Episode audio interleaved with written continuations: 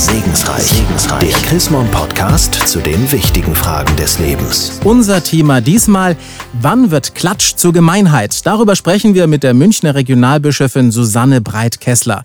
Frau Breit-Kessler, über welchen Klatsch und Tratsch sprechen wir denn da? Wann genau wird denn aus Tratsch Gemeinheit? Also Gemeinheit wird aus Klatsch immer dann, wenn man den Ruf eines anderen Menschen so richtig rücksichtslos beschädigt und den anderen in der Öffentlichkeit oder in einem kleineren Kreis so runtermacht, dass er wirklich einen Verlust an eigenem Ansehen dann zu beklagen hat. Vielleicht ein Beispiel. Wie kann sowas aussehen? Naja, wenn man zum Beispiel jemandem ein Verhältnis mit einer anderen Person andichtet, dabei ist gar nicht das äh, Geringste vorgefallen.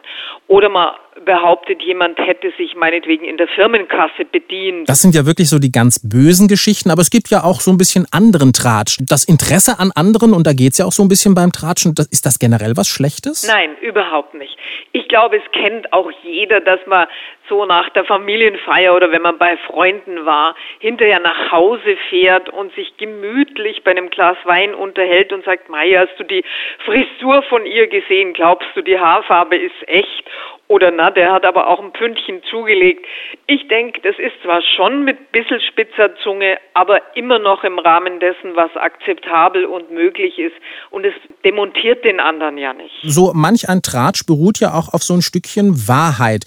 Soll ich denn möglicherweise nur um des lieben Friedens willen dann schweigen? Oder ist so ein Bisserl Tratsch, wo es auch um unangenehme Sachen geht, auch mal angebracht? Es ist dann angebracht, denke ich, wenn man auch den Mut hat, das, was da getratscht wird, der Person, die es trifft, auch ins Gesicht zu sagen. Aber im Normalfall ist ja derjenige, über den getratscht wird, nicht mit dabei. Wie soll ich mich denn aber verhalten, wenn in meinem Umfeld bitterböse über jemanden getratscht wird? Man ist ja selber auch so ungerne der Spielverderber. In so einem Gespräch, wenn über einen richtig hergezogen wird, könnte man zum Beispiel mal eine Nachfrage stellen und sagen, woher weißt du das denn? Sowas bringt die Leute mal ganz schnell wieder runter und sie werden sehr, sehr nachdenklich. Zum Schluss vielleicht noch mal zu dem netten, fröhlichen Tratsch, den es eben immer so auch mal gibt. Ganz ehrlich, Frau Breitkessler, wann und vor allem worüber haben Sie das letzte Mal getratscht? Über Familienmitglieder nach einem Familienfest. Und was schön? Es war sehr angenehm. Ich habe mit meinem Mann drüber geredet und es war seine Familie. Frau Breitkessler, da schmunzeln wir alle gemeinsam und ich sage ein herzliches Dankeschön für das Plauschen zum Tratschen